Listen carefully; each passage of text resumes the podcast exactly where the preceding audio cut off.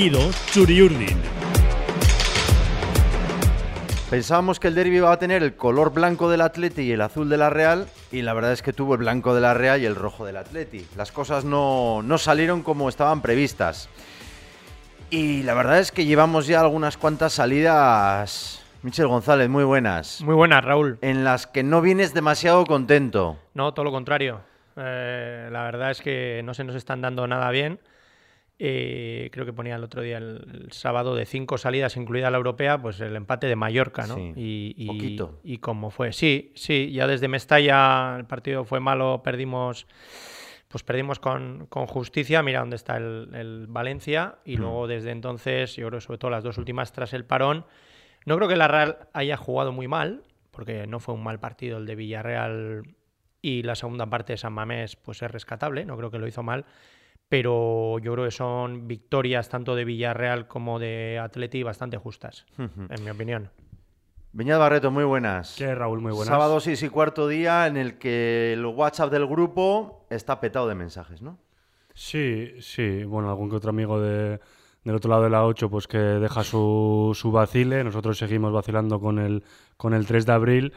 Pero bueno, eh, más allá de que se pierde contra el Athletic, pues, pues bueno, lo, importante es que no sumas tú de 3, ¿no? Y en una primera parte horrorosa en lo que yo al equipo le achaco, sobre todo la falta de intensidad, eh, es imposible que llegues a cada disputa un segundo medio tarde cuando precisamente en eso es en lo que gana siempre Athletic, que es una de sus principales virtudes, más allá de, de, bueno, la velocidad que explotan ahora mismo con los Williams, pero esa intensidad en un derby, jugándote lo que te juegas ante 40.000 personas, pues, pues hay que dar un poquito más, y este, en este caso la Real no lo dio.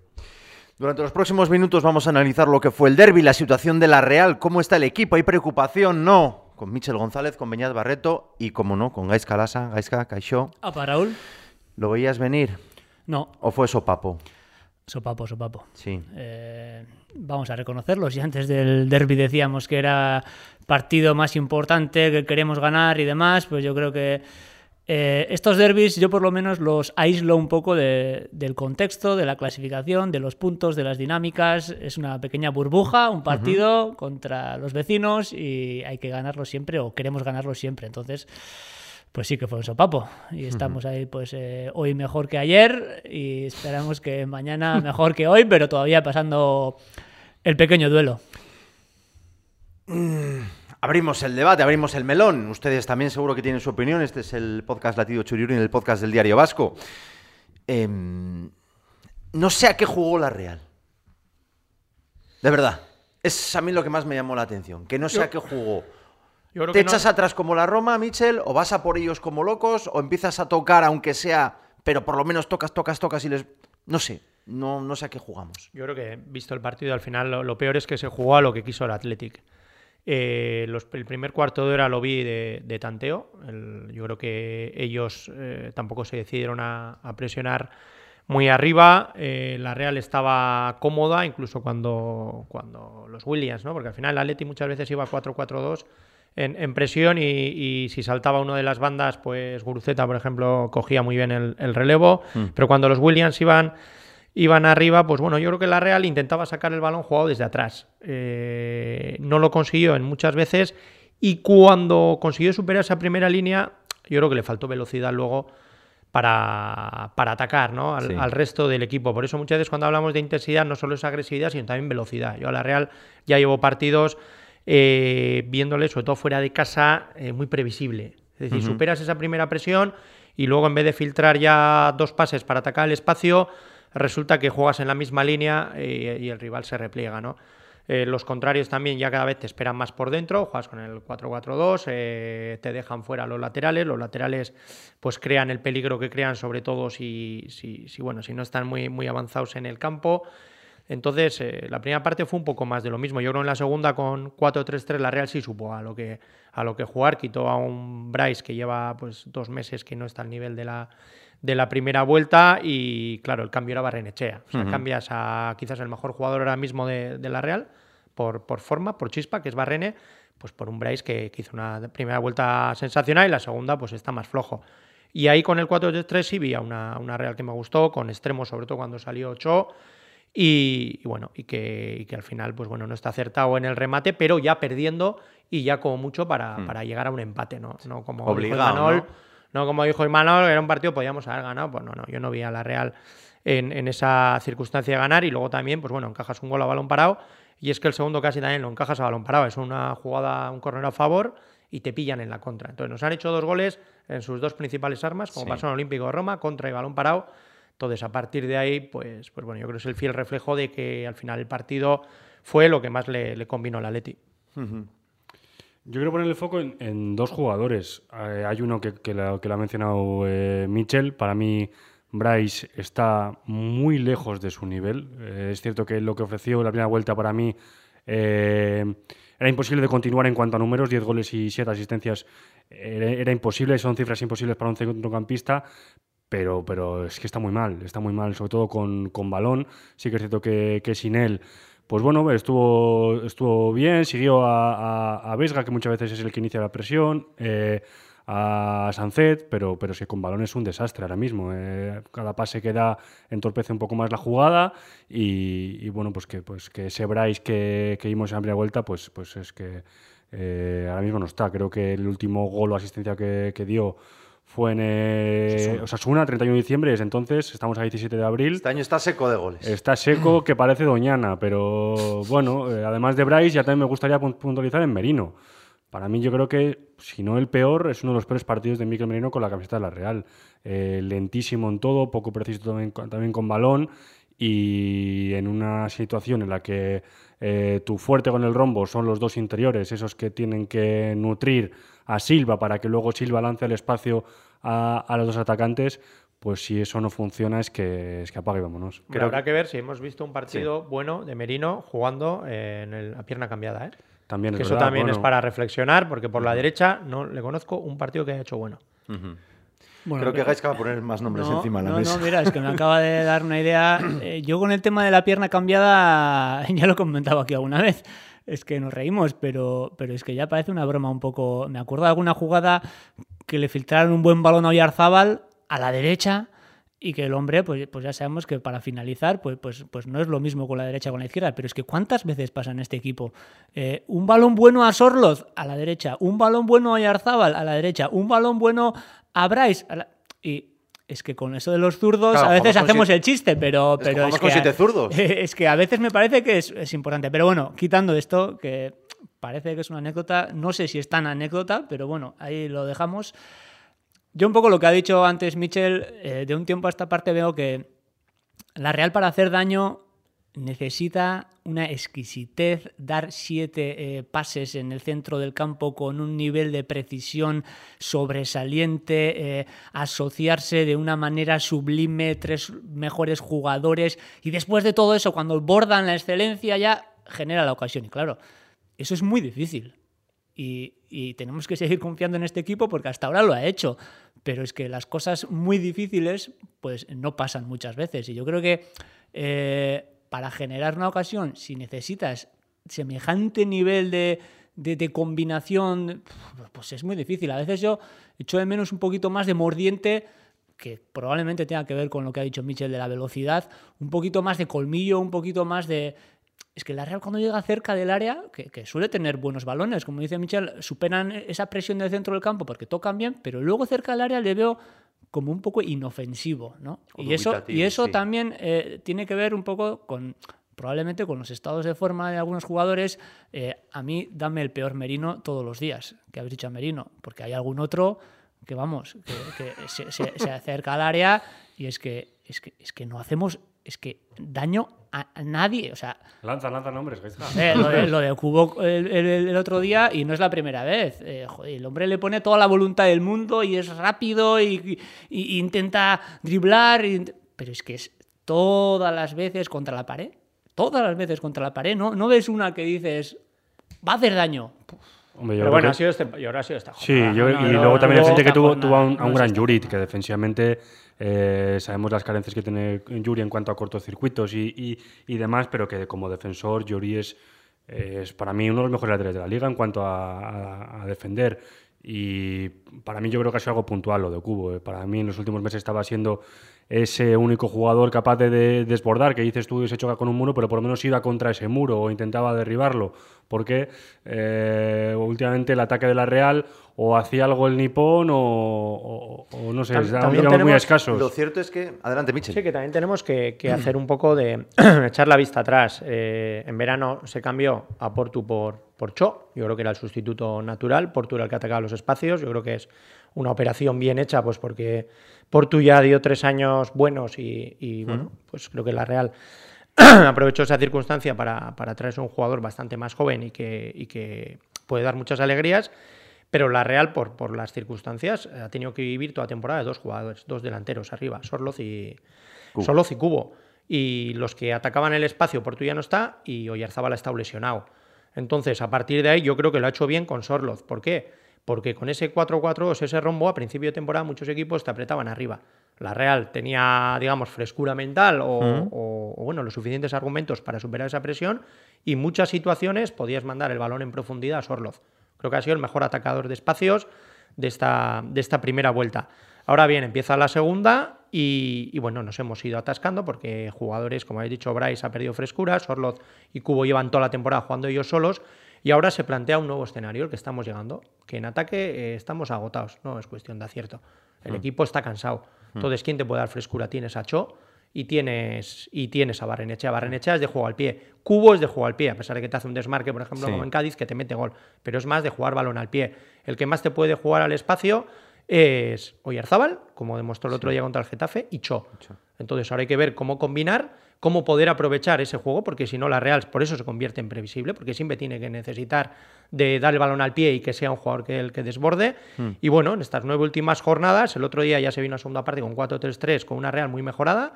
Y yo creo que por ahí tienen que ir los, los tiros. No hay que echar atrás el 4-4-2. Creo que son contextos diferentes. El 4-4 se empezó con una situación en la que Oyarzábal estaba lesionado y Barrene también, no teníamos extremos.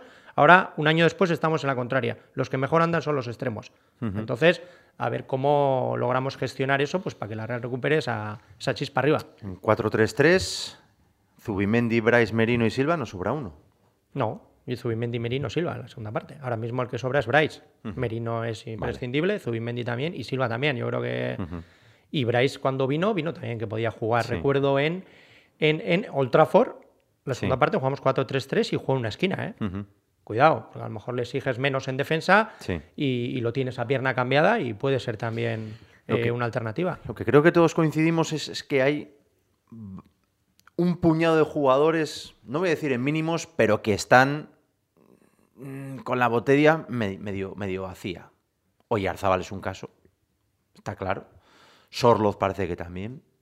Igual el caso de Cuba, aunque Haiska, pero, pero el otro día no estuvo bien, pero yo creo que estaba siendo lo más.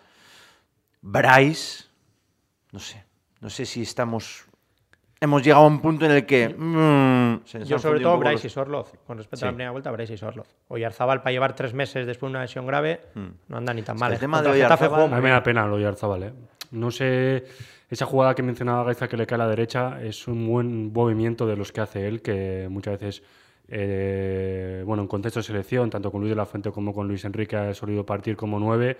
Es una jugada que hace bien, que se escora hacia la derecha, pero es que se le nota que, que le falta frescura, que le falta ah, va, esa sangre que tenía antes que, le cae la pelota y iba para adentro. Y, bueno, es un regate que hace hacia la derecha muy obvio. Y no, no es ahora mismo que defensa es, el, que le, el que le coge, pero que le quita el balón como, como si alguien en una puerta del colegio y le quita el caramelo a un niño. ¿no? Hmm. Una pena verle a Oyarzabal así. Esperemos que con el paso de, de los meses, pues, pues ese ese cuerpo vaya mejor. Pero eso se arregla jugando, o sea que... Y el día del Getafe, por ejemplo, creo que estuvo a buen nivel. Sí, mm. sí, sí, sí, hombre, hay un, hay un mundo del Oyarzábal que jugó en Nochevieja con el, con el de ahora, pero que del mejor Oyarzábal que, que hemos conocido, pues que, pues que está, está, clarísimo que está lejísimos todavía. ¿Es que vamos a jugar la Champions el año que viene?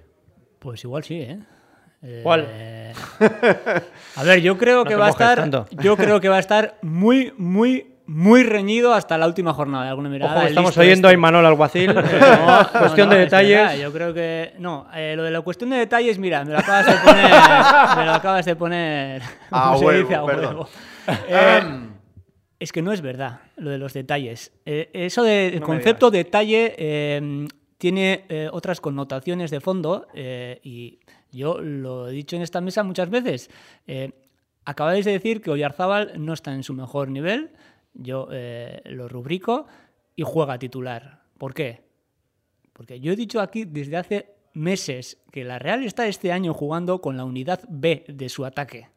Y, es que estoy seguro, y ojalá que pasado mañana Sorloz meta un hat-trick y Cubo otros tres y tal, pero, pero que no. Yo creo que Oyarzábal estando, no voy a decir un porcentaje, pero eh, estando lejos de su mejor eh, momento de forma, es mejor para esos detalles de los que habla todo el mundo, porque eh, a mí dame Oyarzábal allí en el área y seguro que esos detalles van a caer mucho más a favor de la Real que si está Cubo o está Sorloz. Es que al final se llama calidad, se llama eh, eh, nivel de futbolista. Y yo creo que la Real ahora mismo, sobre todo en esa posición, así como alabamos el centro del campo que tiene, y yo el primero, que tiene una calidad y un nivel altísimo, yo creo que los jugadores más llamados a finalizar no, no, no tienen ese. La que tuvo Sorlo. Y, y, me puedes decir, me puedes decir, no, pero es que si no sería el Manchester United. Vale, de acuerdo, pero hay que decirlo. La Real arriba es que no son detalles, no, no son detalles. Eh, futbolistas que tenemos todos en la cabeza, hay determinadas situaciones que las terminan y, a los nuestros les cuesta muchísimo. A ver, a mí Sorloz, por ejemplo, que se ha salido su nombre, a mí es un delantero que me gusta mucho.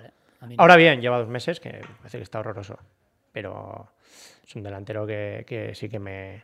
O sea, sí que me gusta y si yo pudiese lo compraría en unas cantidades pues eso, asumibles, no sé, 12, 14. Yo sí lo compraría.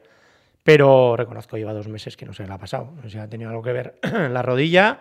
O, que bueno, después de llevar tirando el carro, pues eso, siete meses, es normal que pegues estos bajones. Recordamos a Darko, el primer año que vino aquí, llevaba ocho goles el día de San Sebastián y no metió ni uno, más, del 20 de enero a final de temporada. Bueno, mm. son rachas, son momentos y, es así, pero bueno. Eh. ¿Nos gustaba más la Real cuando ganaba 1-0, Barret? No sé. cuando no nos hacían ni miedo decíamos, ¡jo, qué no somos! Sí, nos gustaba más la Real cuando ganaba, Cuando ganaba y cuando ganaba y punto, como si nos metían cuatro. Más perros que niebla, ¿eh? No, a ver, a mí me molestó muchísimo el, el, gol de córner, porque es que es una acción totalmente evitable. Sabemos el peligro que tiene Vesga en el Athletic en esas jugadas a primer palo y más viendo el precedente del año, del año pasado. Del, del 4-0 el año pasado, dos goles eh, fueron a balón parado.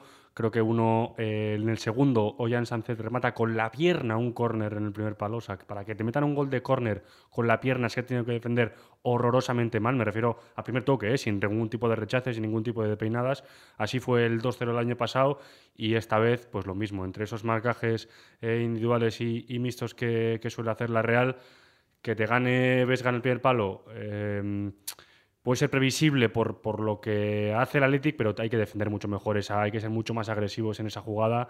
Y luego la mala suerte también de que de Cayen estando con Iñaki Williams pues le cae a le cae a Iñaki. Eh, no, no, no, da tiempo a reaccionar o reacciona un pelín tarde ese segundo que de más de, de, lo que están ellos puestos y nosotros no y luego también que Remiro toca y pues, pues bueno la mala suerte de que va para adentro pero eh, que si nos gustaba más cuando recibíamos ningún gol y nosotros eh, metíamos uno y nos metíamos ahí y tal pues bueno, eh, a ver, hay veces que, que, son momentos y que ahora mismo, pues eh, tanto en ataque como, como, en defensa, pues no estamos en nuestro mejor momento. Y aún y todo, eh, decís de los detalles, la Real tuvo tres clarísimas ocasiones para marcar gol y, y si entran dos de ellas, que son, dijo Emanuel, de meter 30-29, pues, pues bueno, pues se hubiese venido aunque sea con un, con un punto que, que visto el mm. partido no hubiese sido malo. Son dos jugadas de hacer gol, sí o sí. O sea, no se puede, no se puede poner el cuerpo así en las dos jugadas. La de Barrene.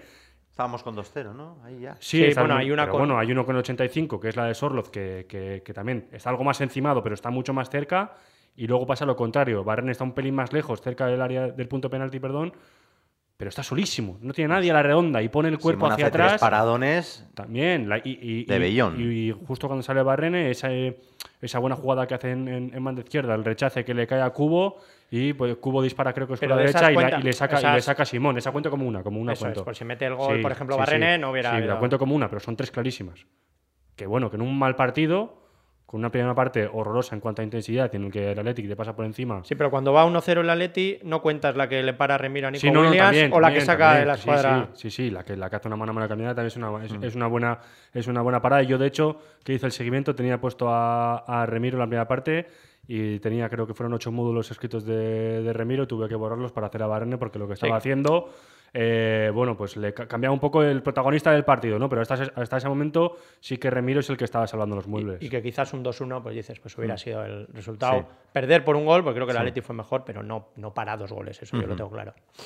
Eh, preguntaba antes a Gaisca por el tema de la Champions, porque tiene ahí delante la clasificación Mitchell, ya, ya se lo cuento porque ustedes no lo ven. Eh, bueno, la Real sigue cuarta. Va a defender esa posición. Lo que pasa que hablábamos antes de las últimas salidas que nos dejan pues un poco fríos y las salidas que tenemos pues van a ser muy complicadas. Benito Villamarín, Metropolitano, Sadar, Camp Nou. Cuidado. Yo creo que en estas dos últimas jornadas se han producido unos resultados muy buenos. Creo que han sido jornadas buenas para la Real. Me explico. Perder en Villarreal o perder en Bilbao Sí, entra dentro de lo probable. sí, no es un drama. Y has ganado el Getafe. Para mí un partido que tenía bastante miedo. Pero ha habido dos resultados que han sido Vale. para la Real muy buenos. Vale, La derrota del, Oh. del Betis hace dos jornadas contra el. Cádiz Sí. y la del Villarreal contra el, contra el Valladolid. Entonces, eso yo creo que aclara bastante el, el- el- el- el panorama, ¿no? Y luego que hay muchos enfrentamientos directos. Por ejemplo, tú mirabas, tienes Betis Atleti, tienes Betis Sevilla, que el Sevilla está viniendo para arriba, no como rival, Sí. pero el Sevilla va a rascar muchos puntos. Yo creo que el Sevilla puede ser una base importante para la Real, porque no le veo aquí dejándose la vida en la última jornada para que vaya al Betis a Champions. si, si está ahí la pelea, es así. El Villarreal, el Atleti, por ejemplo, tiene que jugar Villarreal contra el Betis. Está siendo muy lejos, ¿eh, Michel? Sí, pero esa última jornada, cuidado cómo está, ¿eh? medio, ¿eh? No creo que el Sevilla venga aquí No, no, a empatar pero- o ganar y, que tenga a los vecinos celebrando la Champions. Que quedan No me- ocho. queda mucho, pero, pero no me cuadra. Entonces, yo, yo dije hace, hace tiempo que la Real necesitaba resultados extraordinarios. Correcto. Porque lo que ha cagado, o los puntos que se ha dejado en febrero, Sí. tres contra el Valladolid, dos contra el Cádiz, cinco. Valencia que está hundido, Valencia que está hundido ni empatar, dos en el. Al final ahí te has dejado siete puntos. Los del Celta también. Los del El- Celta. Pero bueno, empatar con el Celta, hoy en día como está, puede entrar dentro de lo probable. Pero, joder, perder en Valencia y, y perder cinco puntos contra Valladolid y Cádiz en casa, Sí. Ahí los tienes que, que recuperar. Y vemos que los otros también están, eh, digamos, protagonizando partidos así. Se está igualando y, y lo que tú dices, pero yo creo que la Real necesita resultados extraordi- extraordinarios. Ganar a Girona, Almería, ganar al Rayo y, y- y, bueno, pues a lo mejor el Real Madrid aquí, ¿no? Depende cómo llegue, pero necesita para, para- para entrar en Champions eso. Sí, Uno los por lo menos. Los tres de arriba están empezando a perder poco. Barça, Madrid, Atleti de O Madrid. sea, yo, yo creo que. Sí, pero juegas contra dos de esos, ¿eh? Sí, sí, pero que es que Es yo que creo que de cuidado. aquí al final de temporada, tanto la Real como sus rivales directos, eh, va a haber resultados que se nos escapan de la lógica. Estoy muy de acuerdo con Gaizka. O sea, eh, la Real yo le veo perfectamente capaz de ganar en esos escenarios tan difíciles ¿Camp Nou? que has mencionado, también en el Camp Nou, también en el Camp Nou. Yo le veo perfectamente capaz de ganar en el Camp Nou. Y eso diciendo lo que he dicho antes. Pero El Barça le, Getafe, le- le veo eh, capaz. Y, y en cambio, 30 y... Año sí, pero algún día 95, tendrá que pues, ser. ¿no? Pero es ¿o que- he, ido, que he ido 12 veces seguidas. Bueno, 12 pues- miento, con 3 de Copa 15. 15, bueno, pues bueno. es- esos detalles que tanto os gusta mencionar, eh, alguna vez saldrán a favor. No, en el no. Eh, Yo creo que No la Real es capaz de ganar en cualquier sitio, No. pero, pero, pero Creo que es más fácil ganar en Barcelona que en el Metropolitano. también veo muy difícil ganar en Casa Rayo, eh, partidos contra eh, equipos teóricamente más asequibles, igual el Villarreal, mira, ha ganado el Real Madrid y ha perdido contra el Valladolid. Yo creo que de esas van a pasar de aquí a final de temporada. Yo lo pongo a la inversa también, como dice Gaizka. Me niego a pensar que el Villarreal y el Betis van a ganar con suficiencia cada fin de semana y, y- y que van a sumar siempre de tres. Eh, vamos, es que para mí no va a ser así, teniendo en cuenta cómo están también los otros equipos. Gerard Moreno eh, para el Villarreal es medio equipo, ahora mismo no está por una lesión muscular, le cuesta mucho también eh, sacar partidos adelante y el Betis el otro día gana y lo hace sin, sin canales, que va a estar cuatro partidos más de sanción. Y por cierto, no va a jugar, a ver, salvo que, salvo eh, temas de, de justicia que se nos van de las manos, no va a jugar contra la Real. Y doy las gracias porque cada vez que, cada vez que juega contra nosotros eh, marca y lo celebra con rabia además. Y, y el Betis también va a perder a Fekir o, tiene- o- o no va a contar con Fekir porque tiene el cruzado roto. Entonces, eh, que como diría aquel, ¿no? que no, no estamos tan mal. O sea, que a nosotros nos cuesta ganar, pero al resto de equipos Osasuna también. Betis. Pues por ejemplo. pues, por Sevilla ejemplo, Villarreal. Por ejemplo. Que, No es mal día para pescar. No, no, cualquier equipo. O cualquier y- eji- o y- ahora mismo enfrentarse al Getafe es, es como pasar por el dentista. Eh, equipos que se juegan muchísimo eh, por abajo, el propio Valencia que, que va a salir cada partido a cara de perro, eh, Almería que juega muy bien, eh, Girona que está a media tabla pero que con Mitchell eh, juega muy bien al fútbol, que, que- que cualquier equipo puede poner en, apuros a, a- a cualquier otro. Y, y, insisto, me niego a pensar que el Villarreal y el Betis van a sumar cada fin de semana de tres y fácil además. Michel, ponga usted el, colo- el corolario a este entrañable podcast. No, que yo nueve jornadas que, que quedan, eh, soy optimista porque, porque al final me quedo con, con esa segunda parte que hizo la Real. Eh, ves brotes verdes en, en Barrenechea y Cho, por ejemplo. Yo creo que hay, Navarro también me gustó, los pocos minutos que estuvo. Entonces va a haber que mover un poco el árbol, ya hemos dicho aquí, va a haber que reinventarse. Y Manol siempre lo ha hecho, porque es ley de vida, no puedes dejar que el equipo caiga y tienes que buscar algo que le dé un toque imprevisible. Y que lo que te he dicho, vistas las dos últimas jornadas, los resultados que se han producido, eh, creo que soy optimista para, para este final de liga. Gracias, Michel. Hasta otra. Esta otra, Raúl. Beñat, gracias. Que recasco. Un placer, Raúl. Señor Lasa, urren aunque arte. parezca que siempre estáis enfadados, yo doy fe que, no, que, no, eh, no, y. Michel suelen tomar café y se llevan muy muy bien además. Pero bueno, esto delante de los micros, pues la gente pues bueno, tiene, tiene su parecer, por supuesto. Como todo en la vida.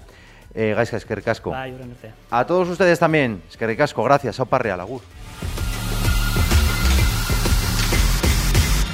Latido Txuriurdin.